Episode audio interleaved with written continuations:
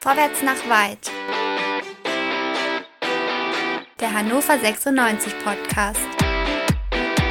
Und hier sind eure Gastgeber. André, Chris, Dennis und Tobi.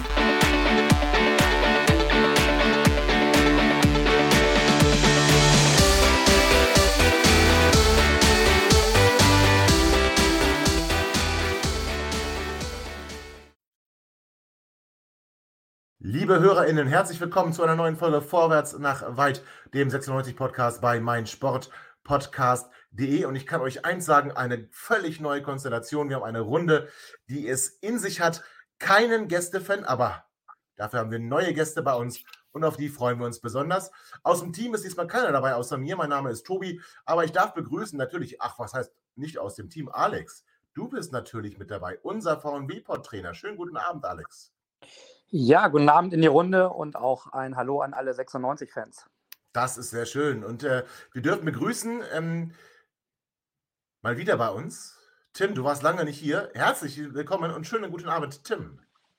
Ja, moin in die Runde ähm, und auch einen schönen Abend an alle, die zuhören und die heute mit dabei sind. Ich freue mich sehr. Und ich habe dich vermisst, zwei, Tobi. Ja, und ich dich, äh, Tim. Aber wir dürfen sagen, wir haben ja Kontakt, so ist ja nicht. Aber in der Konstellation haben wir uns vermisst. In der Konstellation haben wir uns vermisst. Und wir haben zwei Gäste hier bei uns, äh, auf die ich mich ganz, ganz, ganz besonders freue. Ich mache das entgegen dem eigentlichen, ähm, ja, wie sagt man das, entgegen den eigentlichen Vorschriften, dass ich zunächst den Mann begrüße, weil last but not least und das Beste kommt zum Schluss. Ähm, ich darf mich freuen über den 96 YouTuber MGT. Max, guten Abend. Moin, guten Abend. Freue mich. Schön, dass du da bist. Ja, wir freuen uns außerordentlich ebenfalls. Schön, dass du da bist. Ich bin sehr gespannt, was wir heute alles besprechen werden. Ähm, schön, dass du den Weg zu uns gefunden hast. Wie gesagt, ich freue mich und ich bin mir sicher, dass wir, dass wir Spaß haben werden. Ja, Spaß äh, reden wir nicht mit 96, meinst du? Ja, wir reden ja auch über den KSC. Vielleicht ist da ein bisschen mehr zu Ach so, ja, okay. Ja, guter, guter Punkt. Und last but not least und ganz besonderes herzlich willkommen 96-Fanin und Lehrerin. Also schönen Gruß an André. Anni, schönen guten Abend. Ja, hi, äh, danke, dass ich mich jetzt hier einfach mal so einladen durfte. War das so? Ja, ich habe gesagt, ich will zu Karlsruhe kommen. Stimmt. Max übrigens auch. Aber ich bin da anscheinend relativ offen. Ja, also wenn ihr da draußen auch mal dabei sein wollt, dann sagt einfach, ich möchte gegen XYZ dabei sein. Dann seid ihr schwuppdiwupp hier drin im Podcast. Alex, du warst im Urlaub und hast dich hoffentlich gut erholt und kannst uns jetzt aber vielleicht so ein bisschen erzählen, Karlsruhe, was dürfen wir da erwarten? Karlsruhe, was ist so die, bis, der bisherige Saisonverlauf und wie schätzt du den KSC ein? Ja, der KSC kommt als Tabellenzehnter nach Hannover. Man hat äh, bisher 17 Punkte erreichen können, also äh, einige Punkte weniger als 96. Ähm, ja, der, der Start beim KSC war ein Stück weit vergleichbar mit dem von 96, nämlich eher schlecht. Man hat aus den ersten drei Spielen nur einen Punkt geholt, war dann schon so ein bisschen unter Zugzwang, hatte dann aber auch wieder äh, gute Phasen in dieser noch jungen Saison, äh, ja auch mal drei Siege am Stück. Aber insgesamt muss man sagen, dass äh, der bisherige Saisonverlauf schon auch so ein bisschen eine Achterbahn war. Ähm, zuletzt gab es wieder äh, Niederlagen, wie zuletzt das 0 zu 2 gegen Düsseldorf zu Hause. Auch im Pokal ist man in Sandhausen nach Elfmeterschießen ausgeschieden. Ähm, ja, sodass insgesamt äh, die Mannschaft äh, des Trainers Eichner noch nicht die Konstanz in dieser Zweitligasaison an den Tag gelegt hat.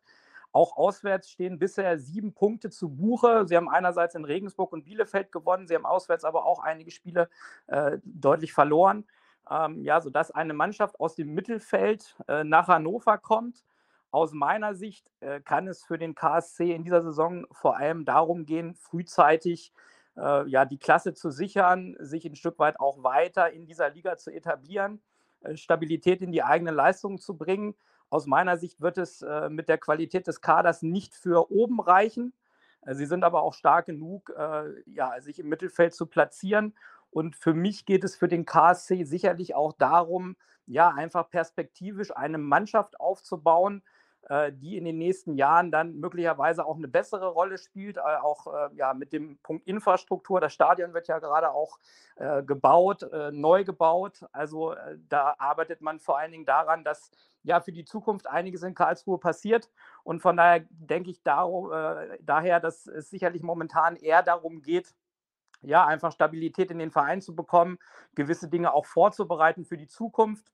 Und da sind sicherlich äh, Sportdirektor Kreuzer und Trainer Eichner genau die richtigen, weil sie äh, eine Vergangenheit beim KSC haben, schon als Spieler dort aktiv waren, den Verein und das Umfeld äh, perfekt kennen. Ja, und dementsprechend äh, bin ich gespannt, wie sie dann auch am Wochenende in Hannover auftreten.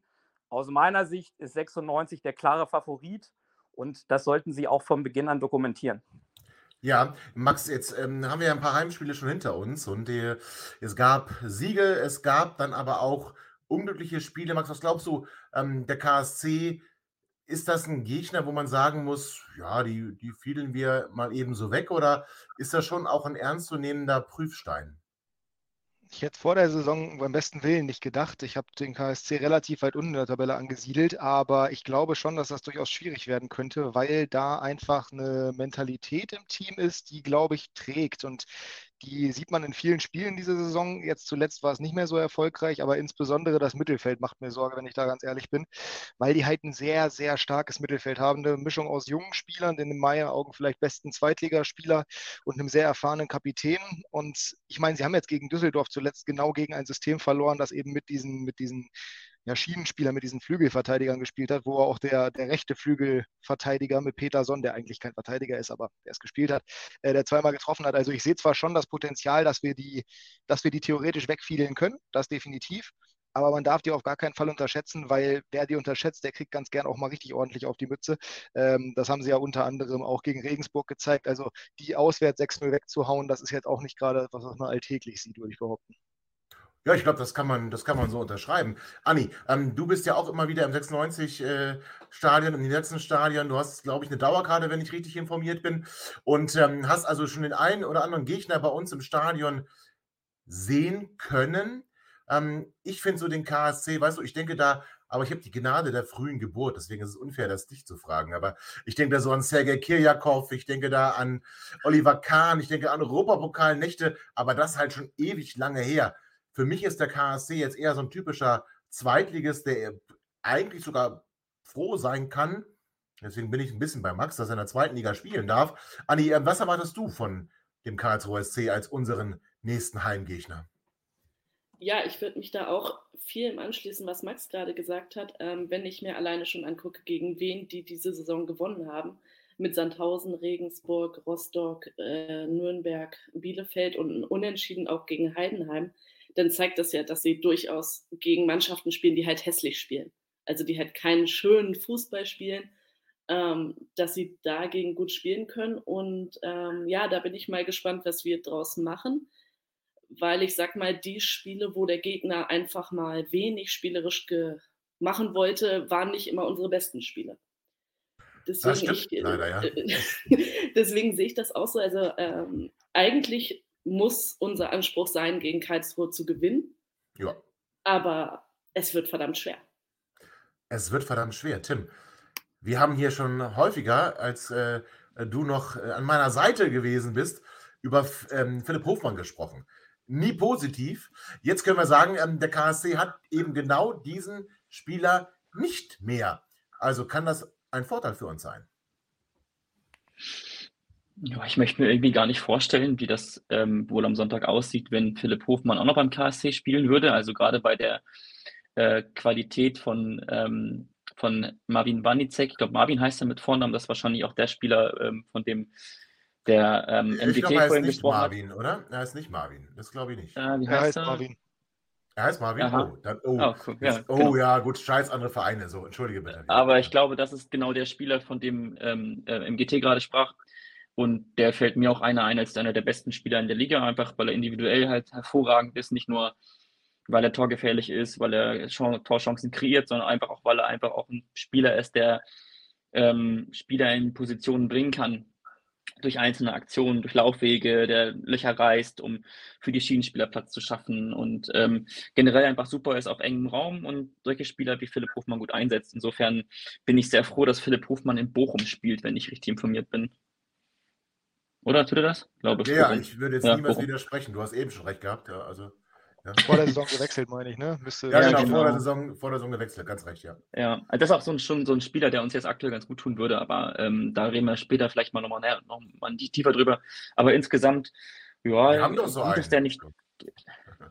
Ja, von der Größe auf alle Fälle, ja. ja. Das stimmt schon. Ähm, ja, also insofern gut, dass er nicht dabei ist. Und ja. ähm, dennoch aber ist, glaube ich, ganz viel gerade über den KSC auch schon gesagt worden, was man total unterstreichen kann. Und KSC ist eine typische Zweitligamannschaft, die uns ähm, am Sonntag vor viele Aufgaben stellen wird, bei der ich sehr gespannt bin, wie die Mannschaft das lösen wird. Ja. Ähm, äh, bin optimistisch, aber glaube trotzdem, dass man vor Karlsruhe und vor allen Dingen vor Marvin Wanicek äh, eine Menge Respekt haben muss und sollte. Verzeihung. Ja, Alex. Also, er wird uns vor Aufgaben stellen, der KSC. Was kannst du uns sagen? Wie wird die spielerische Ausrichtung sein vom KSC? Was können wir für ein Konzept, taktisches Konzept erwarten, für eine Grundausrichtung? Und hast du vielleicht auch eine kleine Startelf-Prognose für uns in Bezug auf den Karlsruher Sportclub?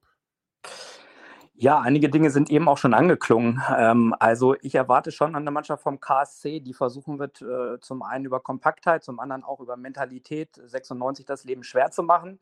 Ähm, es hat aus meiner Sicht von der taktischen Ausrichtung schon auch Veränderungen gegeben äh, im Vergleich zur letzten Saison. Das hat natürlich unter anderem auch mit dem Abgang von äh, Hofmann zu tun nach Bochum weil dieser ja, klassische Neuner, dieser äh, Zielspieler vorne, der Torjäger, der ist weggegangen. Man hat natürlich versucht, das ein Stück weit zu kompensieren, indem man Ersatz geholt hat. Man hat Rapp aus Vaduz geholt, Kaufmann aus Kopenhagen, ähm, Arase von äh, Rapid Wien. Ähm, aber es ist nicht so richtig, äh, ja, einfach der Garant momentan dabei. Äh, hinter Schleusener, der vorne ja äh, spielt, steht momentan ja auch noch ein Fragezeichen. Der war zuletzt krank. Also da muss man abwarten, auch wie die Besetzung vorne ist.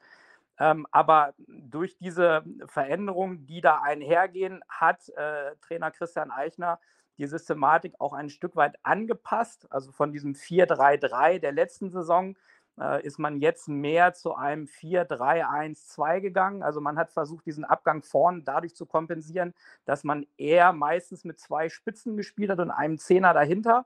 Und dass man einfach versucht hat, über die Viererkette und die drei Spieler davor äh, das Zentrum sehr dicht zu halten.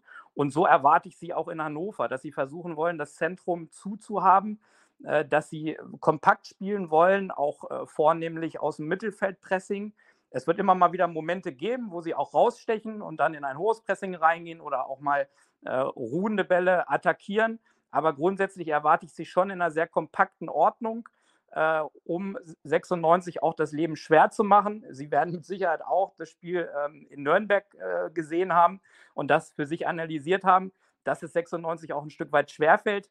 Äh, Lösungen zu finden gegen kompakte Gegner. Also das sind Dinge, die ich erwarte. Ich erwarte auch, dass sie vor allen Dingen auch über dieses kompakte Mittelfeld immer wieder auch in ein starkes Gegenpressing reingehen. Ähm, trotzdem denke ich auch, äh, ja, trotz dieser Kompaktheit, die sie von der Spielanlage versuchen umzusetzen, haben sie schon Defizite, auch gerade hinten im Tempo, in der Handlungsschnelligkeit. Sie haben auch ein Stück weit, das konnte man gegen Düsseldorf gut erkennen, äh, zum einen Probleme in den Halbräumen, ähm, die dann immer wieder zuzuhaben. Und sie hatten auch Probleme über die Seiten. Also wenn du da in den Rücken der Viererkette äh, kommen kannst, und dann auch in die Box zielgerichtet agierst, dann äh, ist der KSC auf jeden Fall verwundbar. Ich sehe es ähnlich, wie es auch gerade schon angeklungen ist. Sie haben aus meiner Sicht ähm, eine zentrale Achse, äh, auch ein Mittelfeld mit, mit Gondorf und mit Wanicek, äh, was auf jeden Fall Erfahrung und Qualität auch mitbringt. Ähm, ich sehe es auch so, dass Wanicek für mich ein Unterschiedsspieler in dieser Mannschaft und auch insgesamt in der zweiten Liga ist. Von daher muss man diese Kreise sicherlich unterbinden. Und Gondorf ist natürlich äh, als Kapitän, als Führungsspieler, auch als Mentalitätsspieler sehr, sehr wichtig im Mittelfeld. Ähm, dazu normalerweise vorne Schleusener, der mit seiner Erfahrung und auch immerhin schon fünf Toren und drei Assists bisher auch eine, eine ordentliche Saison für sie spielt. Also da ist schon auch Qualität individuell vorhanden.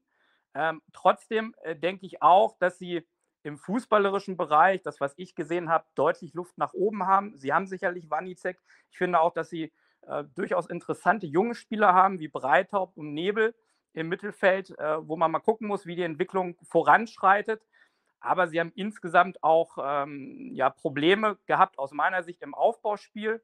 Also das machen sie meistens aus der Viererkette mit dem Sechser davor. Wenn du sie da zielgerichtet anläufst, wenn du da immer wieder Druck aufbaust, dann machen sie auch schon Fehler im Aufbauspiel, auch im Übergangsspiel. Franke kennen wir ja auch, der spielt mit seinem rechten Fuß äh, als linker Innenverteidiger, ist sicherlich da auch immer mal wieder in der Situation des Pressing-Opfers. Und insgesamt denke ich schon, wenn du zielgerichtet Druck machst, ähm, dann ist der KSC auf jeden Fall vor Probleme zu stellen. Ähm, von der Aufstellung ähm, in dieser Systematik, die ich gerade angesprochen habe, erwarte ich eigentlich Gersbeck im Tor, äh, der auch äh, da er jetzt ja über einen längeren Zeitraum äh, spielt und auch ein erfahrener, solider Torwart ist. Ich erwarte eine Viererkette mit Ambrosius und Franke. Franke kennen alle 96er. Ähm, er soll in Karlsruhe sicherlich eine Führungsposition hinten einnehmen und mit seiner Robustheit, seinem Kopfballspiel, äh, seiner Zweikampfstärke dazu beitragen, dass die Viererkette hinten funktioniert. Die Schwächen kennen wir auch, da brauche ich nichts groß zu sagen. Ambrosius ist vom HSV gekommen, ein noch junger Spieler, finde ich, der äh, auch eine gute Entwicklung in den letzten Jahren genommen hat äh, und der dieses Duo mit Franke bilden soll. Sie haben auf den Außenverteidigerpositionen mit Sebastian Jung, den wir auch von 96 kennen, und mit Heise auf der anderen Seite zwei erfahrene Außenverteidiger. Ähm, und sie haben dann davor im Mittelfeld mit Breithaupt, mit Gondorf, mit Wanizek und wahrscheinlich Nebel auf der eher Zehner-Position. Ja, vier Leute, die in einer Raute angeordnet sind. Ähm, ich habe gerade schon gesagt, Breithaupt, ein junger Spieler äh, aus der eigenen Jugend, der ähm, mit 1,92 Meter auch Gardemaß auf dieser Position vor der Abwehr einbringt der mit Sicherheit auch noch fehlerbehaftet ist, der aber ein absolutes Potenzial hat, der, der, wo man die Entwicklung beobachten muss für die nächsten Jahre. Gondorf Wanicek habe ich eben angesprochen, sicherlich die Führungsspieler, die Leitfiguren in diesem Mittelfeld. Ja, und mit Nebel haben sie einen Spieler von Mainz 05 ausgeliehen, äh, mit 20 Jahren auch ein sehr talentierter Spieler, klein, beweglich, auch technisch gut in engen Räumen. Mir fehlt noch so ein bisschen die Effektivität nach vorne, dass am Ende auch was bei rauskommt entweder durch einen entscheidenden Pass oder durch eine eigene Torgefahr, aber trotzdem ein Spieler mit Potenzial. Ja, und da muss man gucken, vorne, Schleusener, ist er fit, äh, kann er spielen ähm, und der Partner, da wurde auch ein bisschen gewechselt, äh, Arase, der eher klein, beweglich äh, und ein Umschaltspieler ist, oder Badmatz, den sie aus Stuttgart äh, verpflichtet haben, der auch beim KSC ausgebildet wurde, der eher so der klassische Mittelstürmer ist, also das ist so das, was man ungefähr erwarten kann. Ich sehe grundsätzlich eine ganz gute Mischung in dieser Mannschaft, weil man hat zum einen einerseits eine Achse mit Gersbeck, Franke, Gondorf, Wanizek, Schleusener und man hat drumherum junge Spieler installiert, die wachsen sollen, die sich entwickeln sollen, die auch mit Trainer Christian Eichner einen Weg beim KSC ebnen sollen. Und das ist so das, was wir vom KSC aus meiner Sicht erwarten können. Ja, spannende Analyse, Alex. Ähm, Max, bei dir würde mich interessieren, ähm, hast du das Duell schon auf der Playsee oder wo du es auch spielst, äh, gespielt? Und dann natürlich hast du gewonnen. Das auf gar keinen Fall. Aber ich würde gewinnen, da bin ich mir relativ sicher. Äh, Aber du hast nee, nicht gespielt. Ich habe hab ich nicht gemacht. Nein, das, das, äh, das ist lange her, dass ich das das letzte Mal gemacht habe. Ähm, ich stimme aber all dem, was Alex gesagt hat, durchaus zu. Ich finde, dass insbesondere interessant, was die Offensive anzubieten haben. Es ist ein sehr ja. großer Vorteil, dass Schleusener höchstwahrscheinlich ausfällt. Ich hoffe mal, dass dann nicht die Stunde von jemandem anders schlägt, wie zum Beispiel einem Badmatz, weil normalerweise sind wir auch ganz gut dafür, ähm, solche Spieler mal ja, zum, zum Vorschein zu bringen, sage ich jetzt einfach mal. Ähm, ich glaube aber trotzdem, und das finde ich weiterhin spannend, diese Halbräume, die, die angesprochen wurden, die schwer zu verteidigen sind, womit sie sich schwer tun, genau das ist eigentlich die Position, wo wir in den letzten zwei, drei Wochen nicht unsere Stärken zeigen konnten, die wir eigentlich haben mit Moroja und Köhn. Ähm, und vielleicht ist das eigentlich so eine, so eine ganz gute, ja, so ein ganz guter Ausblick auf das Spiel, was halt ja. offensiv bei uns gehen könnte. Also meinst du, das Spiel würden wir, wenn, in der Offensive gewinnen, ja? Auf jeden Fall. Ja. In der Defensive baue ich nicht auf 96. Das, äh, ah, da habe so? ich, da habe ich, da, ja, ja, da habe ich mich von, da habe ich mich von abgewöhnt. Ich sage, ich sage das immer so schön: Wenn 96 führt, bin ich nur froh, dass wir beim ersten Gegentor nicht direkt verlieren. Ja. Also, okay, äh, ich, ich habe mehr Vertrauen mittlerweile, gerade in, gerade in Phil, womit wir halt endlich mal einen schnellen Innenverteidiger haben. Aber ich bin nicht restlos überzeugt von unserer Sattelfestigkeit. Oh, okay. Anni, wie sieht es bei dir aus? Also ich meine, ähm, Alex hat gerade schon Marcel Franke angesprochen, der, also ich war jetzt nicht unbedingt besonders traurig, als er uns verlassen hat, vor allem als ich dann gehört habe, dass Phil Neumann ihn ersetzen wird. Also da müssen wir eigentlich besser aufgestellt sein, oder?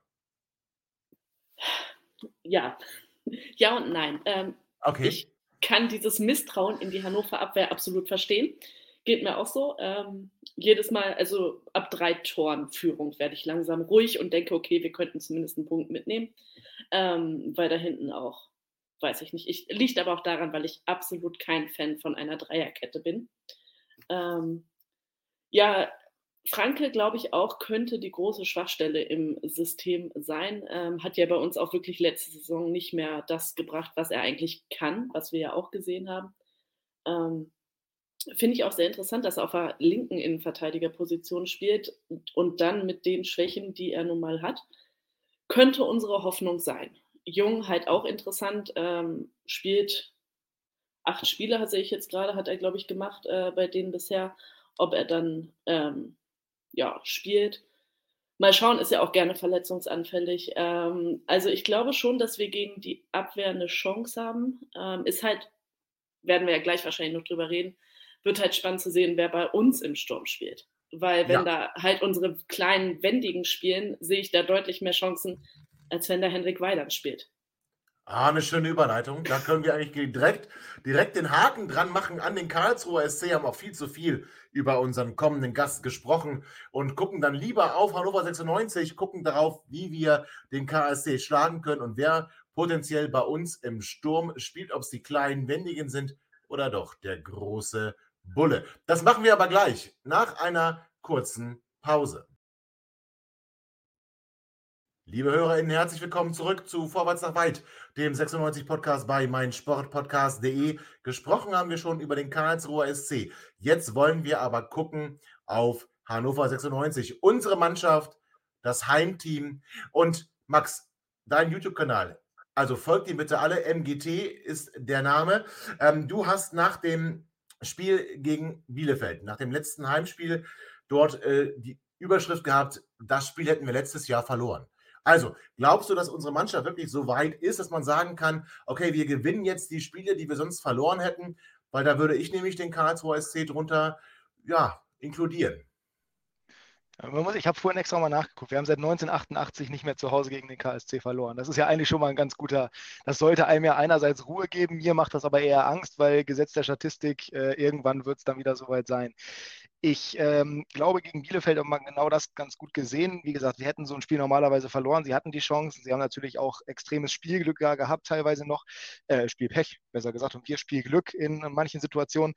Ich glaube tatsächlich, dass wir immer noch nicht so stabil sind, dass wir alle Spiele gewinnen werden, wo uns der Gegner die Möglichkeit gibt, das Ding zu gewinnen. Ähm, ich bleibe auch, also genau wie, wie Anni, ich bin da genau der gleichen Auffassung, wenn wir drei Tore vorne sind, dann mache ich mir langsam keine Sorgen mehr, dass wir verlieren. Irgendwie, es ist so ein. Es, Aber es warte, warte, auf, da, da ja. will ich kurz rein. Also ähm, gegen Bielefeld, ich muss dir ganz ehrlich sagen, also ich, ich, ich stand da relativ entspannt im Block, muss ich ganz ehrlich sagen. Also das mag man jetzt verrückt nennen, aber na klar hatte Arminia große Chancen. Natürlich hat Arminia zweimal die Latte getroffen. Aber ich hatte nicht das Gefühl, dass Arminia an dem Abend ein Tor schießt. Ja, aber das ist ja halt auch Arminia gewesen in der ja, aktuellen Verfassung okay. und nicht der KSC im Zweifel. Aber ich kann das, also grundsätzlich glaube ich, dass wir jeden das ist ein bisschen groß gesagt, aber ich glaube, wir können jeden Gegner in dieser Liga schlagen. Und einige Gegner müssen wir schlagen. Der KSC ist ein unangenehmer Gegner. Da bin ich hundertprozentig sicher, dass das kein Selbstläufer wird.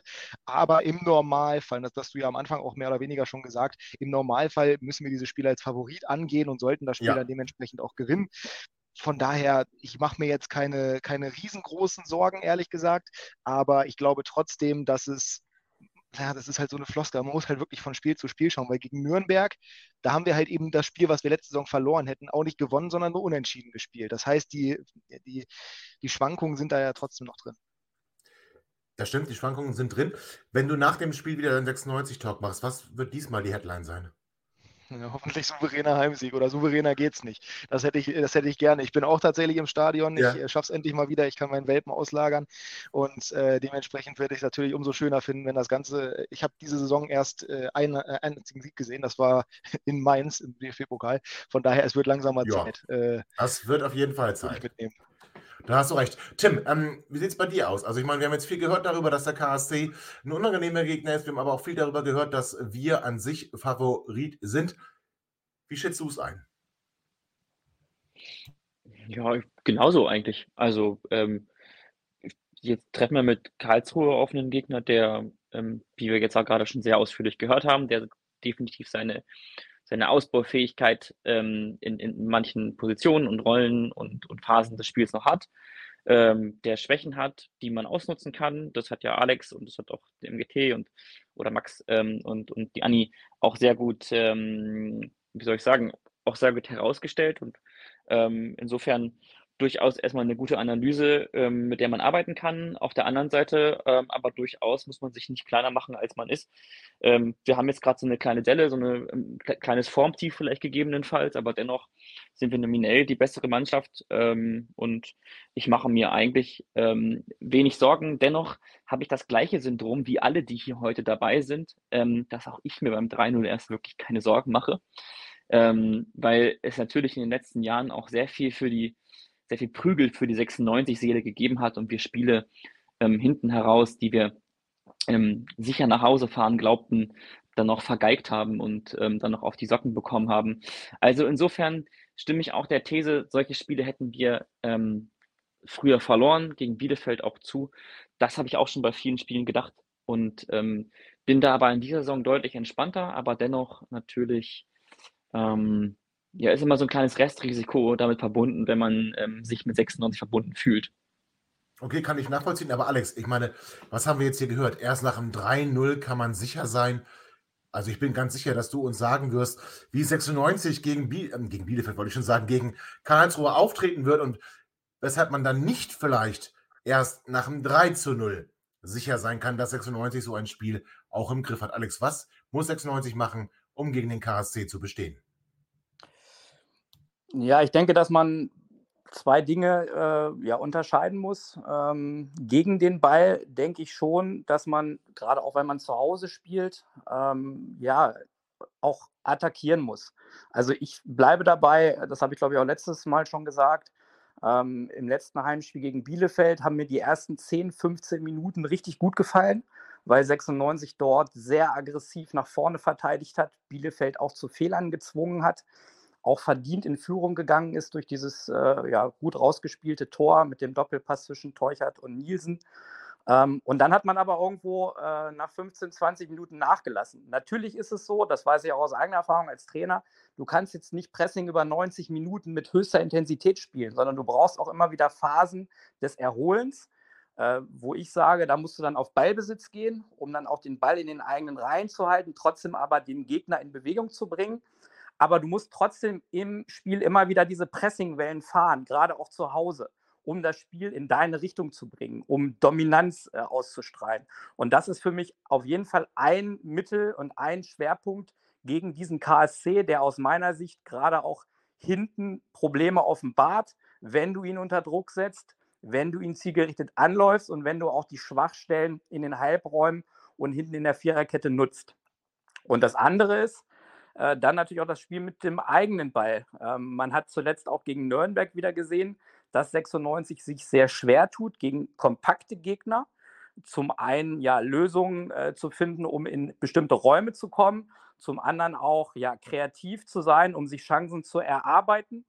Ähm, das ist für mich ein Punkt, wo sich die Mannschaft definitiv weiterentwickeln muss, sowohl im Spielaufbau als auch im Übergangsspiel über dynamische Positionswechsel, dass man es auch schafft, ähm, Überzahl in Räumen herzustellen, dass man Gegner überwindet durch ein gutes Passspiel, auch guten, durch ein gutes Tempo-Dribbling in die nächste Zone und dass man auch mehr Abläufe erkennt im Übergangsspiel und dann auch in die Tiefe. Man sieht immer mal wieder Ansätze. Ich denke an die eine Situation gegen Dortmund im Pokal, wo man dieses Steil-Klatsch-Tief-Prinzip gesehen hat. Und dann wird es sofort gefährlich, wenn du schnell spielst über, über Passkombinationen am Boden, über Dreiecke und auch vor allen Dingen in die Tiefe.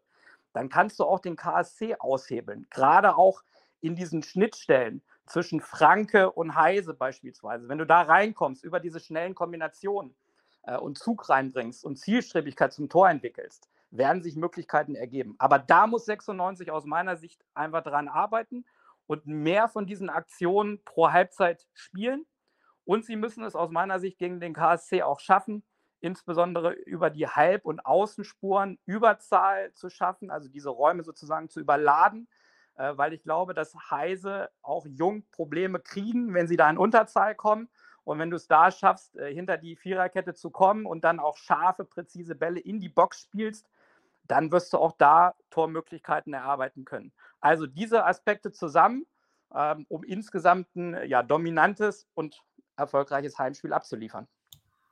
Ja, das würde ich so unterschreiben. Anni, ähm, dein Sturm, wer wäre er? Also willst du die kleinen, wendigen Spieler und äh, wer wären die? Oder willst du vielleicht doch den Hendrik Weidand da vorne drin als Turm in der Schlacht? Ähm, ich überlege gerade, doch, ähm, also beim Dortmund-Spiel, da wollte ich Hendrik ja. Weidand, ansonsten möchte ich Hendrik Weidand nicht. Hendrik oh. Weidand ist super nett, super cool, bestimmt ein ganz toller Typ, aber ähm, er bringt uns in dem Spielsystem, was wir eigentlich haben könnten, wenn alle unsere Spieler auf ihrem Top-Niveau sind, eigentlich nicht weiter. Weil wenn wir mit Köhn und Moreau ja schnell über die Außen spielen, wenn wir dann mit Maxi Bayer äh, jemanden haben, der schnell die Bälle verteilen kann an seinen guten Tagen, und ich, ich bin ein Riesenfan von Maxi Bayer, das soll nicht falsch rüberkommen. Er hat zurzeit nicht seine beste Phase, ist okay, ist sein zweites Jahr, ist völlig normal.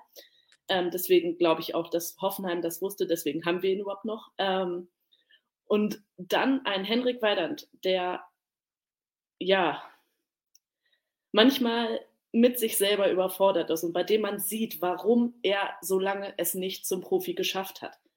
Ähm, gibt es für mich eigentlich wenig Sinn, in so einem Spiel Hendrik Weidand einzusetzen. Es war super sinnvoll gegen Süle und dann auch später gegen Hummels, ihn da reinzubringen, um die beiden auch so ein bisschen zu beschäftigen, auch Süle ähm, bei eigenen Ecken ja absolut abzuschirmen. Ich glaube, Süle träumt heute noch von Hendrik Weidand. Ähm, aber an sich gibt es für mich in der zweiten Liga bei solchen Gegnern keinen Grund, Hendrik Weidand von Anfang an zu bringen. Ich okay. wäre absolut dafür, Tresoldi wiederzubringen.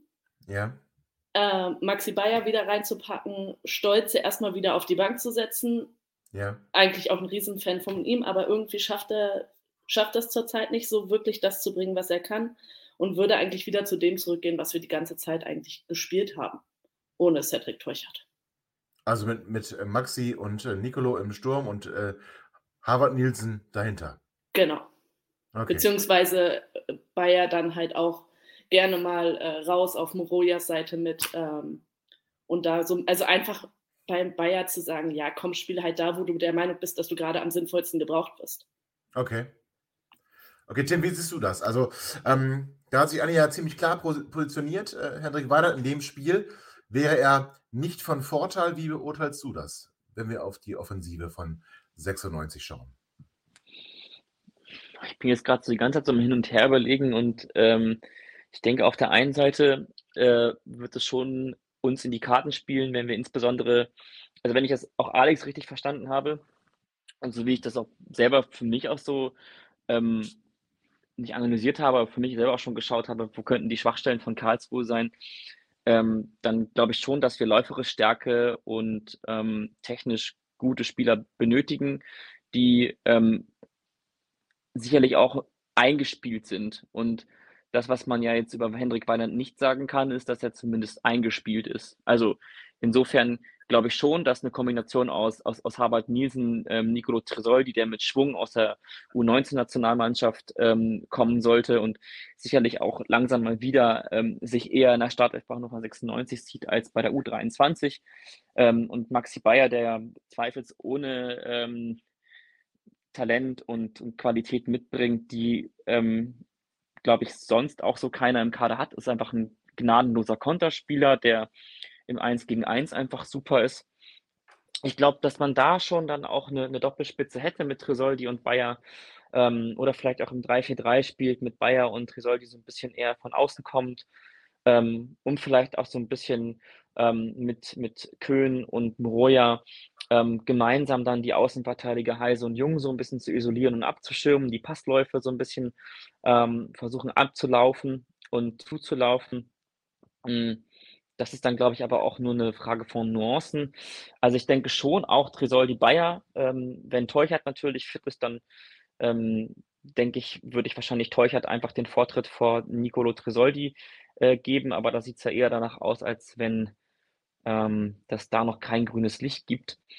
Hm, wo ich mir aber tatsächlich dann selber schon äh, mich schon frage, ist, was machen wir denn eigentlich, wenn jetzt Sebi Ernst ähm, fit genug ist am kommenden Sonntag? Was machen wir dann mit der Position von Harvard Nielsen? Also im Prinzip ja. ist Harvard Nielsen ja so, so ein bisschen so der, der positive Staubsauger zwischen den Linien, der, der, der saugt halt alle Bälle auf, ähm, trägt die dann eine Weile vor sich her ist halt, der ist halt super. Das ist ein super Spieler und echt extremst wichtiger Faktor im Offensivspiel nach vorne. Der trägt den Ball zwischen den Linien bis nach vorne ins letzte Drittel, verteilt die Bälle gut und läuft generell halt super die Passwege zu. Was machen wir denn, wenn der Sebi Ernst dann äh, fit genug ist? Dann würde ich, würde man vermutlich ja so ein bisschen die Arbeit, die Harvard Nielsen bisher verrichtet hat, so ein bisschen dem, dem, dem Sebi Ernst auch vertragen. Also es ist auch so ein bisschen eine Frage ja. in deine, auch in die Richtung von Alex Kiene. Ähm, ich bin da jetzt eher jetzt schon so ein bisschen unentschlossen, was wir dann machen. Ja, aber bevor Alex antwortet, würde ich das von Max gerne hören. Max, wenn jetzt äh, Sebi Ernst spielfit wäre, würdest du ihn bringen und Harvard eine Position nach vorne ziehen oder würdest du sagen, na, dann ist er halt vielleicht eine Option von der Bank? Ich finde das sehr gut, dass ich als Dritter dran bin, weil ich äh, die Punkte, die Anni und die Tim gesagt haben, hier jetzt, äh, wie, wie Harvard Nielsen den Ball zwischen den Linien aufsaugen kann. Äh, weil ich bin auch der Meinung, erstmal, das ist, ich habe es mir sogar notiert hier extra, äh, ich gehe komplett mit, das, was wir aktuell spielen, ist nicht Weilands System. Das ist nicht das, wo man ihn reinschmeißen kann. Das ist nicht das, wo er wertvoll für uns sein kann. Vielleicht mal für die letzten Minuten, wenn wir hohe Bälle spielen oder wie auch immer, dann ja, aber so grundsätzlich nein auch wenn ich es normalerweise in einem anderen System auf jeden Fall gemacht hätte, weil Weidans letztes Tor hat er gegen welchen Gegner gemacht? Gegen den KSC. Und das kann natürlich, das kann natürlich emotional für so einen Spieler was bedeuten, genauso wie ich der Meinung bin, dass letzte Woche besser gewesen wäre, Sebastian Kerk gegen Nürnberg starten zu lassen. Ähm, den würde ich tatsächlich für Stolze, von dem ich auch Fan bin, den ich auch mag, aber dessen Position wir in unserem System in meinen Augen auch nicht haben, ähm, wieder rausnehmen und Kerk auf die 10 stellen. Also für mich ist jemand da drin, der eigentlich in letzter Zeit gar nicht gespielt hat. Den hätte ich gerne auf dieser Zehner-Position hinter den beiden Spitzen. Würde Howie eins nach vorne ziehen, neben Tresoldi. Also meine Dreier-Offensive sähe Kerk, Tresoldi und Nielsen.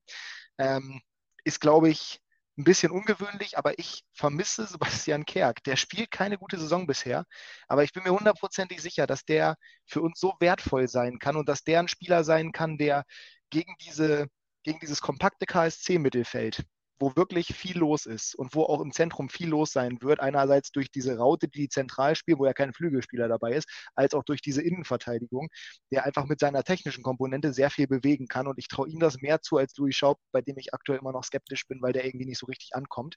Ja. Ähm, wenn allerdings Sebastian Ernst fit sein sollte und matchfit sein sollte, dann schmeißt den Jungen rein und den Kerk wieder ah. raus. Gut, ja, so, da, da bist du, ah, siehst du. Da bin da, ich da dabei, ich, das ist ein Ex, ja. Ex-Fürther gegen, äh, Quatsch, das ist ein, äh, ja, Fürth gegen Nürnberg. Doch, stimmt, nee, ja. Ist, ist, ist richtig, aber war, aber war falscher ist, Gedanke. Ja, macht äh, ja nichts. Genau, ist trotzdem, ist trotzdem gut, schmeißt den Jungen rein. Ähm, natürlich, der hat jetzt lange keine Matchfitness gehabt, der ist lange raus gewesen, aber ich glaube, dass der noch mehr diese technische Komponente hat als Kerki. Und ähm, auch wenn ich Kerki super finde. Ernst finde ich noch besser. Also wenn es geht, schmeißt den rein. Äh, Teuchert wird das Wochenende ja noch nicht wieder da sein. Danach muss man halt schauen. Ich nehme auch den Schwung von Tresoldi mit, definitiv.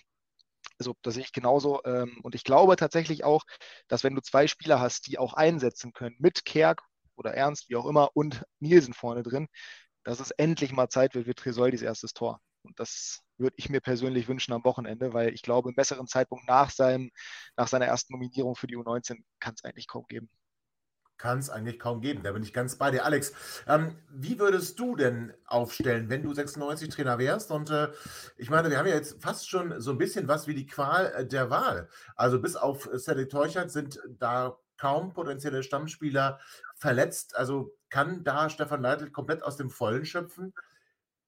Was würdest du als Trainer tun? Äh, ja, sprichst du jetzt die Offensive an oder insgesamt die Aufstellung? Insgesamt, Aber, insgesamt, insgesamt. Ja, also zum einen geht es natürlich immer darum, äh, zu gucken tatsächlich, welche Spieler zu, stehen zur Verfügung. Äh, da hast du recht, bis auf Teuchert äh, sieht das insgesamt gut aus. Äh, zweite Frage ist für mich dann immer wieder die Systematik. Ähm, ich bleibe bei meiner Meinung, die ich auch schon mal geäußert habe. 96 ne, hat nicht die Spieler für die Raute, insbesondere auf den Achterpositionen, die ich mir wünschen würde. Ähm, von daher ähm, denke ich, dass aktuell äh, zu dieser Mannschaft, zu den Spielern, die zur Verfügung stehen, das System mit Dreier- respektive Fünferkette das Beste ist. Ähm, es hat sich auch herauskristallisiert hinten in der Dreierkette, ähm, dass äh, ja, der, der Neuzugang äh, Ariam B, äh, der die letzten beiden Spiele gegen Dortmund und Nürnberg zum Einsatz gekommen ist, ja, sich für mich jetzt erstmal reingespielt hat in die Mannschaft, weil er zum einen ähm, ja vom Tempo, äh, auch insgesamt von äh, seiner Art zu spielen, besser zu Köhn passt und auch besser insgesamt in diese äh, Kettensystematik passt. Von daher würde ich tatsächlich hinten mit Burner, äh, RB und Neumann spielen. Ähm, Sechser-Position muss man gucken. Äh, auch äh, Kunst ist für mich gesetzt. Die zweite Position, da muss man sicherlich auch immer mal wieder beobachten als Trainer.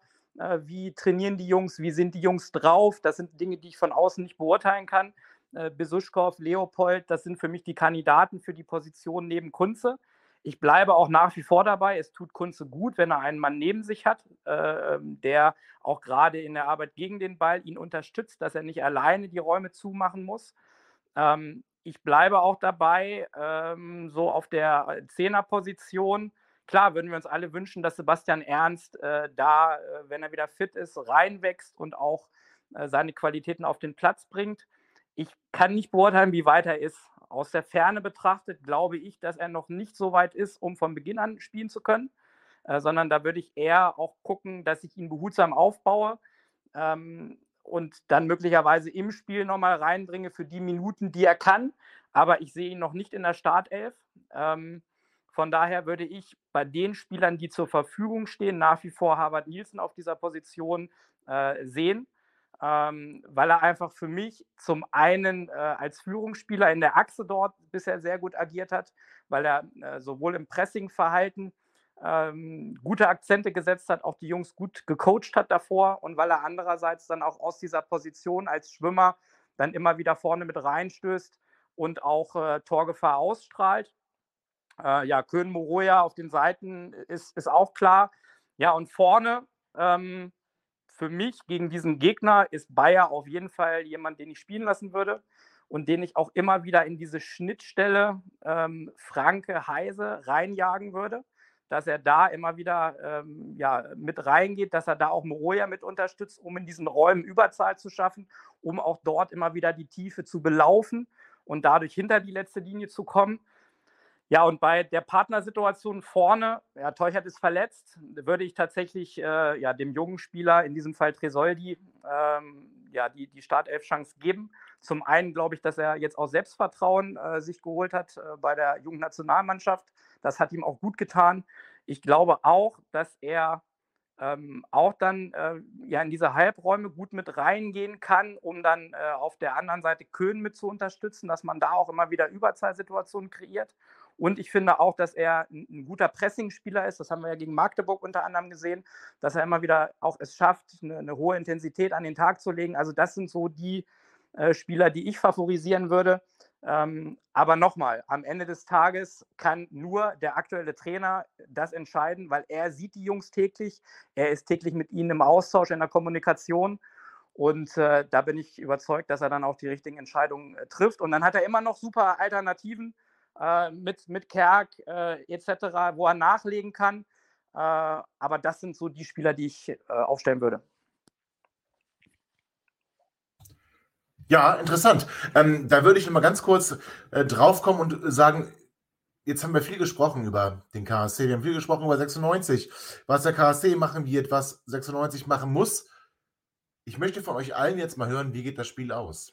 Und ich fange an Alex, weil du gerade aufgehört hast mit dir. Alex, wie geht das Spiel aus? Was ist dein Tipp? 96 äh, wird das Spiel äh, 3 zu 1 gewinnen. Oh, sehr optimistisch. Max, gehst du damit?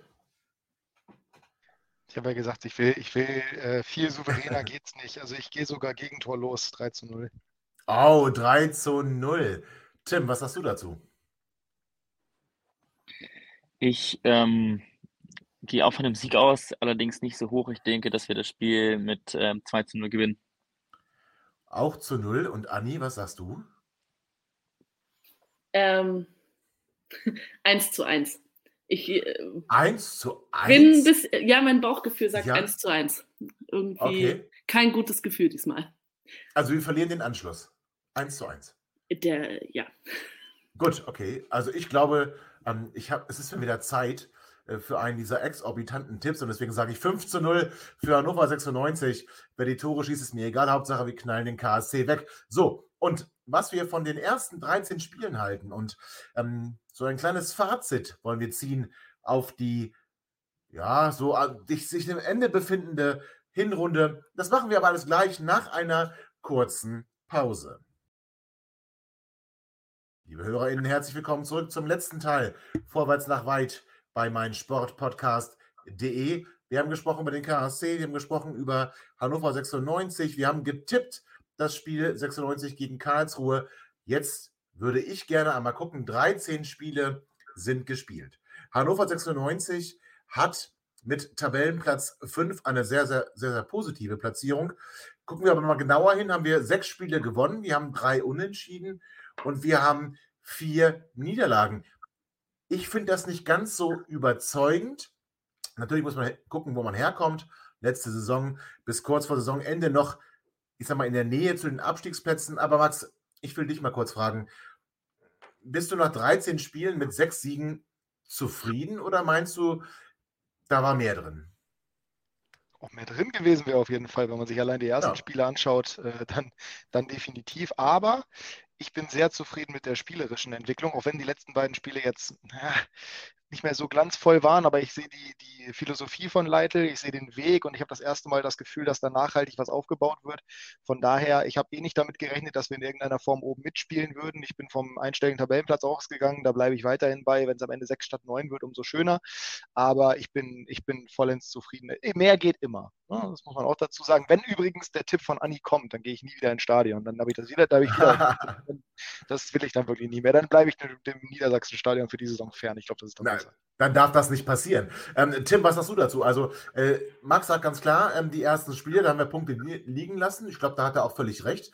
Also müssen wir jetzt einfach zufrieden sein und sagen, okay, ja, wo kommen wir denn überhaupt her? Oder müssen wir sagen, na, es gab schon Schlüsselspiele, zum Beispiel das Heimspiel gegen den HSV ähm, oder auch das Spiel letzte Woche in Nürnberg.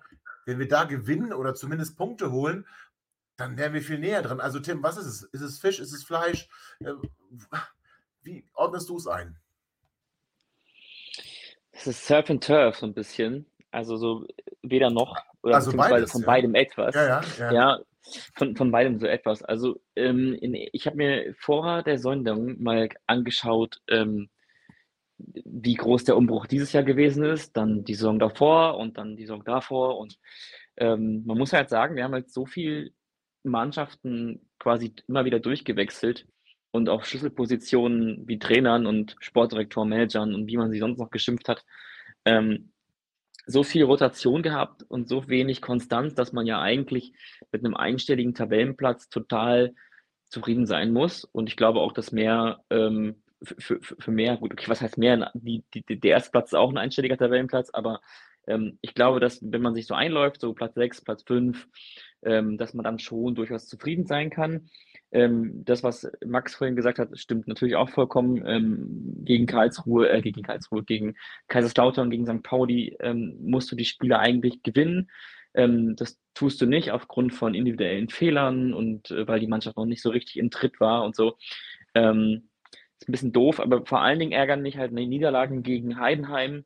Ähm, es tut nichts mehr weh, als gegen Frank Schmidt zu verlieren. Das ist un, un, unvorstellbar qualvoll, gegen Heidenheim zu spielen und zu verlieren gleichzeitig. Ähm, auch Spiele gegen den HSV waren sehr lehrreich, wo man einfach sieht, dass in dieser Liga Kleinigkeiten, Nuancen so bitterböse und auch ähm, ähm, ähm, himmelhoch jauchzend entscheidend sein können. Insofern ähm, sieht man wo noch Schwachstellen sind und wo noch Luft nach oben ist, ähm, oder wo noch Luft nach oben ähm, ist und auch noch Entwicklungspotenzial vorhanden. Wir müssen kaltschnäuziger werden, wir müssen eiskalter werden vom Tor. Dafür brauchen wir eine richtige Nummer 9, die ähm, völlig abgewichst im, im, im 16er ähm, den Ball ins Tor bringt. Ähm, da sind wir aktuell noch nicht gut aufgestellt. Ich glaube, dass die Schwächen, die vor der Saison auch schon so ein bisschen äh, herauszustechen drohten, ähm, dass davon nicht alle ähm, herausgestochen haben. Und ähm, bin aber alles in allem, das, was Max auch eben gesagt hat, ähm, deswegen positiver ähm, gestimmt, weil eine Spielidee nachhaltig erkennbar ist und weil wir zum ersten Mal seit langem einen Trainer haben, der seine Spielphilosophie nicht über den Haufen wirft, das Spielschema nicht verändert, seine Ansätze nicht hinterfragt und dennoch äh, Formationen und Spielsysteme ähm, auf eine Mannschaft herunterbricht, die es ihr ermöglicht, ihre Qualitäten in den einzelnen Rollen ähm, im Match zu zeigen. Und das finde ich halt positiv. Und insofern ähm, durchaus Luft nach oben. Aber ich glaube, wenn dieser Zug ins Rollen gerät und keiner uns von rechts oder links ähm, etwas auf die Schienen wirft, dann bin ich mir sehr sicher, werden wir uns da oben festbeißen und dann werden sich noch die ein oder anderen wundern in der Liga, ähm, zu was Hannover 96 mit all den Spielern, die da, ähm, die da ähm, in diesem Zug sitzen, zu was die imstande sind. Ja, ich gehe sogar noch einen Schritt weiter, Andi. Ich sage, wenn wir uns angucken, was wir für Absteiger haben und wo die gerade stehen. Und wenn ich, wenn ich, wenn ich sage, wenn wir uns anschauen, wer ist da gerade so vor uns und wie viele Punkte sind das? Und wenn wir dann die Punkte aufaddieren, die Max korrekterweise gesagt hat, die wir verschenkt haben, dann wären wir 1, 2, 3, irgendwo da in, dem, in der Region wären wir. Natürlich kann man sagen, man kann zufrieden sein mit einem einstelligen Tabellenplatz. Wir können froh sein, wenn wir 6., 7., 8., 9. werden. Ich sage aber, natürlich können wir Sechster werden. Wenn wir aber Sechster werden können, dann können wir auch Dritter, Zweiter oder vielleicht sogar Erster werden. Also Anni, für mich ist die Chance aufzusteigen so groß wie seit dem Wiederabstieg nicht. Was entgegnest du mir? Oder stimmst du mir vielleicht sogar zu?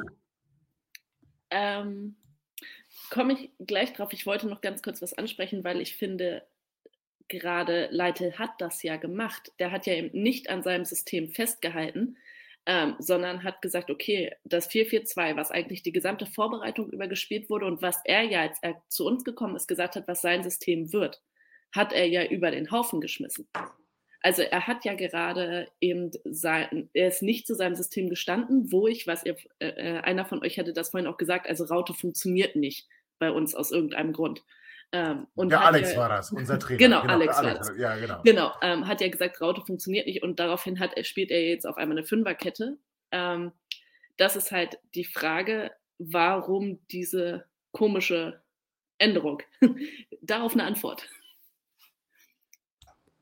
Alex, sagst du es oder? Ja, äh, ja also ähm, nochmal aus Trainersicht guckt man natürlich immer darauf, was habe ich für ein Spielermaterial zur Verfügung. Ähm, und wie passen diese Spieler in eine Anordnung auf dem Platz?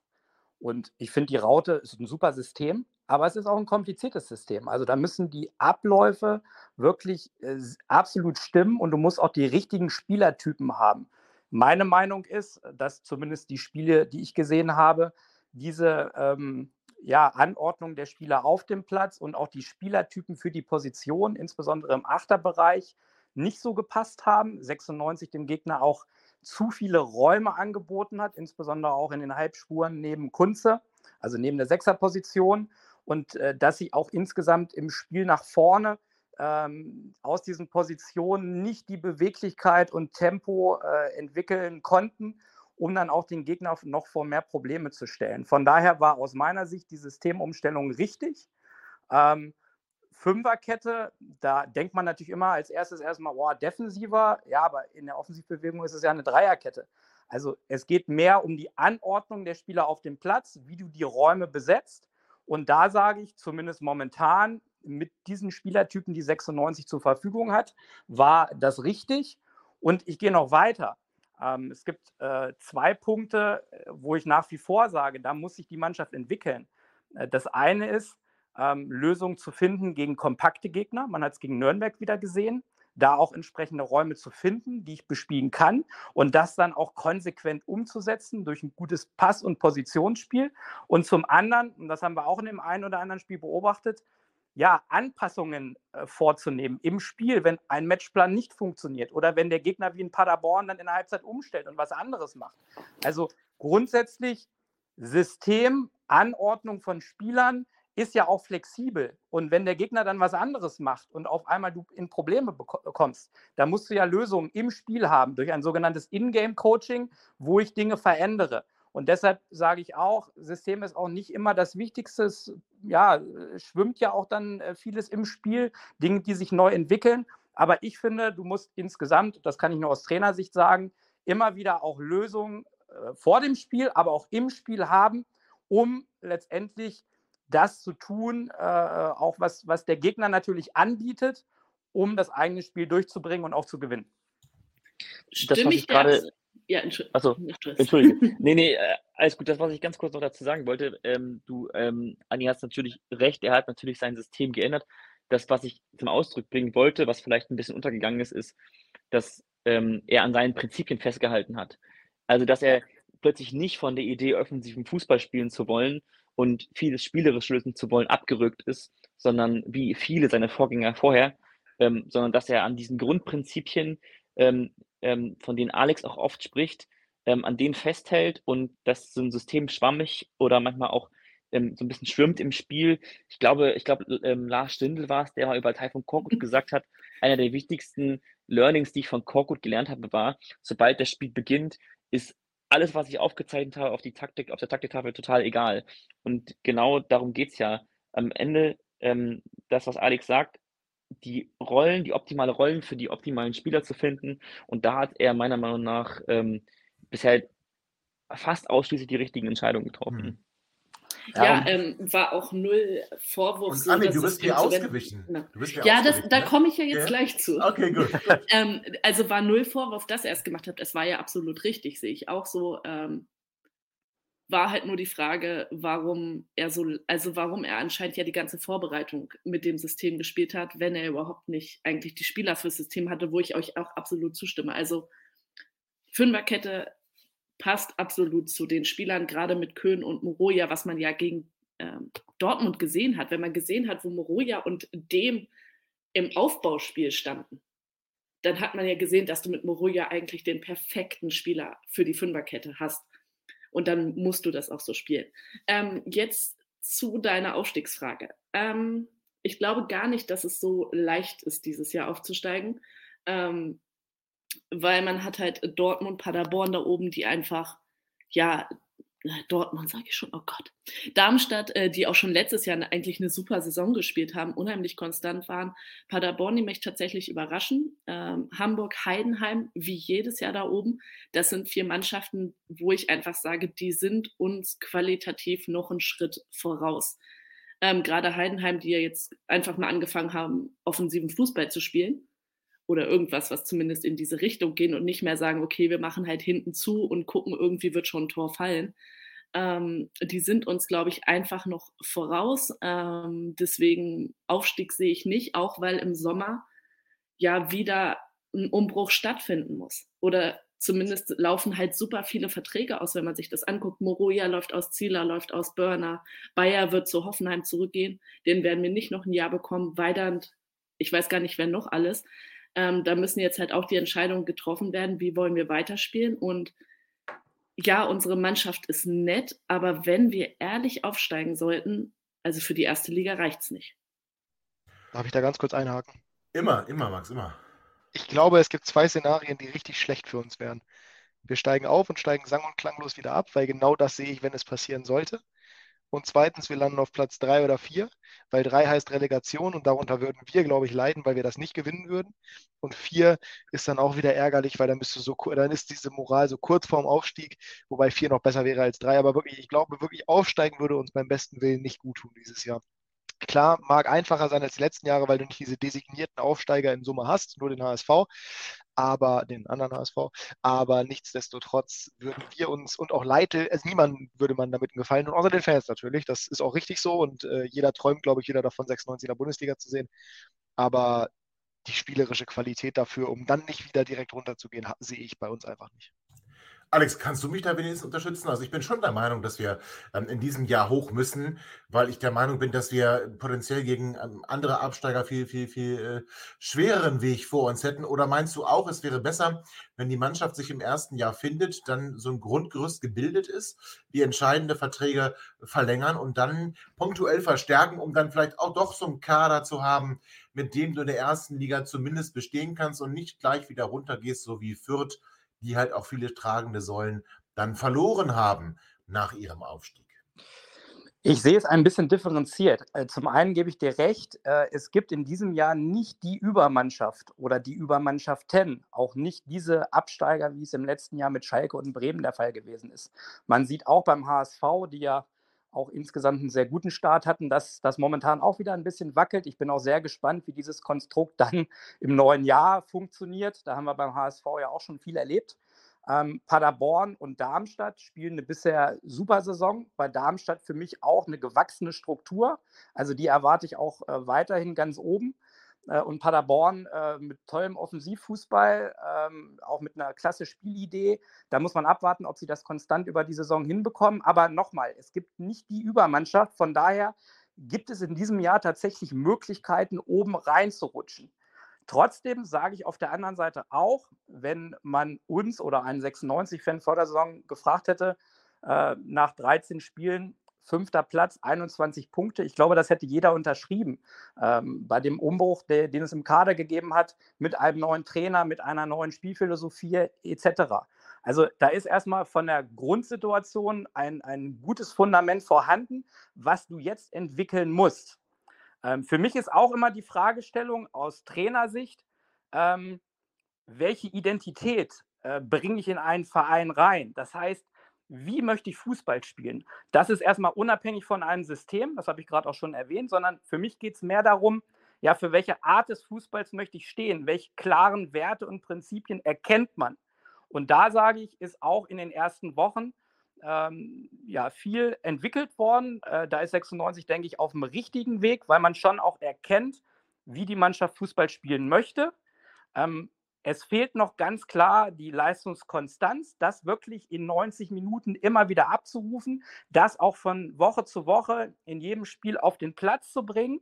Ähm, aber insgesamt ist zumindest auch was die Spielidentität betrifft, äh, ja, etwas äh, entstanden und das gilt es jetzt auszubauen. Und ich gebe ähm, dir auch ein Stück weit recht mit diesem zweiten Aspekt. Es ist wahrscheinlich gesünder, auch etwas Nachhaltiges aufzubauen. Äh, das heißt, diese Saison tatsächlich sich da oben irgendwo ein Stück weit erstmal zu etablieren und dann im nächsten Schritt, also in der nächsten Saison, den ganz großen Schritt zu wagen. Man sieht auch, das vielleicht noch abschließend dazu, 96 hat bisher vor allen Dingen auch gegen die Mannschaften von unten gewonnen. Das war in der Vergangenheit ja häufig nicht der Fall. Also das ist ein, ein Fortschritt. Auf der anderen Seite hat man gegen die Mannschaften von oben, HSV, Paderborn, Heidenheim verloren. Das heißt, es fehlt ein Stück weit auch noch was, ähm, um ganz oben stehen zu können. Dahin muss sich die Mannschaft entwickeln. Ähm, und dann steht auf jeden Fall insgesamt auch äh, ja, eine ne, ne gute Zukunft voraus. Und äh, deshalb bin ich insgesamt äh, auf jeden Fall ähm, positiv gestimmt, dass man mit diesem Fundament, was man sich jetzt erarbeitet hat und auch der hohen individuellen Qualität, die man im Kader hat, dass man da weitere Schritte nach vorne machen kann. Äh, und daran muss Stefan Leitl mit seiner Truppe arbeiten. Ja, und ich bin auch positiv gestimmt, weil wir heute eine richtig, richtig tolle Runde hatten und ähm, doch festhalten können, das äh, Zwischenfazit fällt sehr positiv aus. 96 auf einem guten fünften Tabellenplatz in Schlagdistanz zu den Aufstiegsplätzen, die vielleicht gar nicht so gesund wären, wenn es hinterher zum Aufstieg kommen würde. Ich möchte mich ganz herzlich bedanken bei dir, Alex. Äh, wieder eine messerscharfe Analyse. Vielen Dank, dass du heute wieder Teil von uns warst. Ja, äh, auch äh, vielen Dank in die Runde und ja, dann äh, ein schönes Heimspiel am Wochenende gegen den KSC. Ja, Alex, sehen wir uns Sonntag. Ähm, ich bin nicht im Stadion, ich werde es aber verfolgen. Sehr schön. Aber Max, vielleicht können wir uns ja am Sonntag sehen, wenn du das erste Mal wieder im Stadion bist und dann den Heimsieg äh, gemeinsam bejubeln. Herzlichen Dank ebenfalls für deinen Besuch. Bitte folgt ihm YouTube MGT oder folgt ihm auf Twitter. Max, du bist da unter mgt-24, Instagram mgt.24. Vielen herzlichen Dank für deinen Besuch. Ja, ich bedanke mich auch äh, einmal dickes Danke an die Runde. Es hat sehr viel Spaß gemacht. Ich fand es wirklich, wirklich gut. Ähm, ja, komm gerne wir, wieder, ja. Also. sehr gerne, sehr gerne. Wenn ich nochmal da sein darf, dann äh, mache ich das. Darfst du auf jeden Fall, ja, ja. Ist durchaus möglich, dass wir uns sehen. Ich bin allerdings in der Westkurve. Je nachdem, äh, oh. müssen wir mal schauen. Ja, W7 ist, ist äh, ja, hat seine Gründe. Vor, vor, vor, dem Spiel ist ja vielleicht eine Möglichkeit. Und Anni, du bist genau. ja auch im Stadion. Vielleicht machen wir da einfach so eine, so eine kleine Runde draus, dass wir so, so, so einen Podcast-Nachklapp machen, uns bei einem schönen Wasser und einer oder einem heißen Kaffee äh, noch einmal kurz austauschen, was wir heute Abend besprochen haben. Anni, vielen, vielen herzlichen Dank für deinen Besuch. Es tat gut, es war erfrischend. Du bist die erste 96-Fanin, die hier gerade bei uns gewesen ist. Also wir hatten schon viele weibliche Gäste von anderen Vereinen, noch nie von unserem eigenen Verein. Ich habe es sehr genossen und ich hoffe, dass du möglichst bald wiederkommst. Ja, sehr gerne. Ähm, hat mir sehr viel Spaß gemacht. Gerade auch in dieser Runde war sehr viel Spannendes nochmal dabei. Ähm, ja, sehr gerne. Und ich bin äh, Sonntag auf jeden Fall da, solange mir bekannte Krankheiten, kein, äh, die gerade kursieren, keinen Strich durch die Rechnung machen. Machen Sie nicht, machen Sie auf keinen Fall. Also vielen herzlichen Dank für deinen Besuch. Und Tim, was ist denn mit dir? Kommst du aus Hamburg angereist? Äh, ich befinde mich tatsächlich gerade äh, sagen auf dem Sprung nach Hannover. Ich ah. äh, schaff's, ich schaff's aber leider nicht ins Stadion, weil ich mir vor ein paar Wochen Kreuz und Meniskus gerissen habe, also Kreuzband und das Meniskus hatten wir doch habe. schon mal. Das, das hatten wir schon mal tatsächlich. Das kenne ich Tatsächlich ja? habe ich ja, ja. tatsächlich ähm, äh, glaube ich, dass ich meine Fußballerkarriere jetzt wirklich an den Nagel hängen kann. Also ich habe mir gerade frisch alles wieder gerissen im Knie, was man sich reißen kann. Und deswegen ist das Stadion nicht das richtige, nicht der richtige Ort für mich. Aber okay, ähm, nichtsdestotrotz ähm, äh, werde ich bestimmt noch wieder den Weg nach Hannover finden und dann würde ich mich freuen, wenn wir uns mal sehen ähm, und einen Kaffee und Wasser und was du noch alles trinken willst, dann im Stadion trinken können. Ähm, Auf jeden Fall. Allem, und auch du bist natürlich herzlich auch wieder eingeladen hier natürlich, das ist ja ganz klar. Ja, ich freue mich. Ähm, hat mir sehr wieder, wieder sehr viel Spaß gemacht und ähm, auch die Runde war sehr angenehm. Äh, vielen Dank an der Stelle und ähm, ja, hoffentlich bis bald nochmal wieder und euch allen natürlich äh, viel Spaß am Sonntag im Stadion. Den werden wir haben und ihr auch, liebe 96-Fans. Und äh, ihr wisst natürlich, dass 96 den KSC im Heimspiel am Sonntag schlagen wird und damit äh, gut starten wird in die letzten vier Spiele vor der unsäglichen Winter. WM. Und deswegen denkt immer daran, 96 Allee und bis bald. Ihr seid immer noch da? Ihr könnt wohl nicht genug kriegen. Sagt das bitte nicht den Jungs. So, jetzt aber abschalten.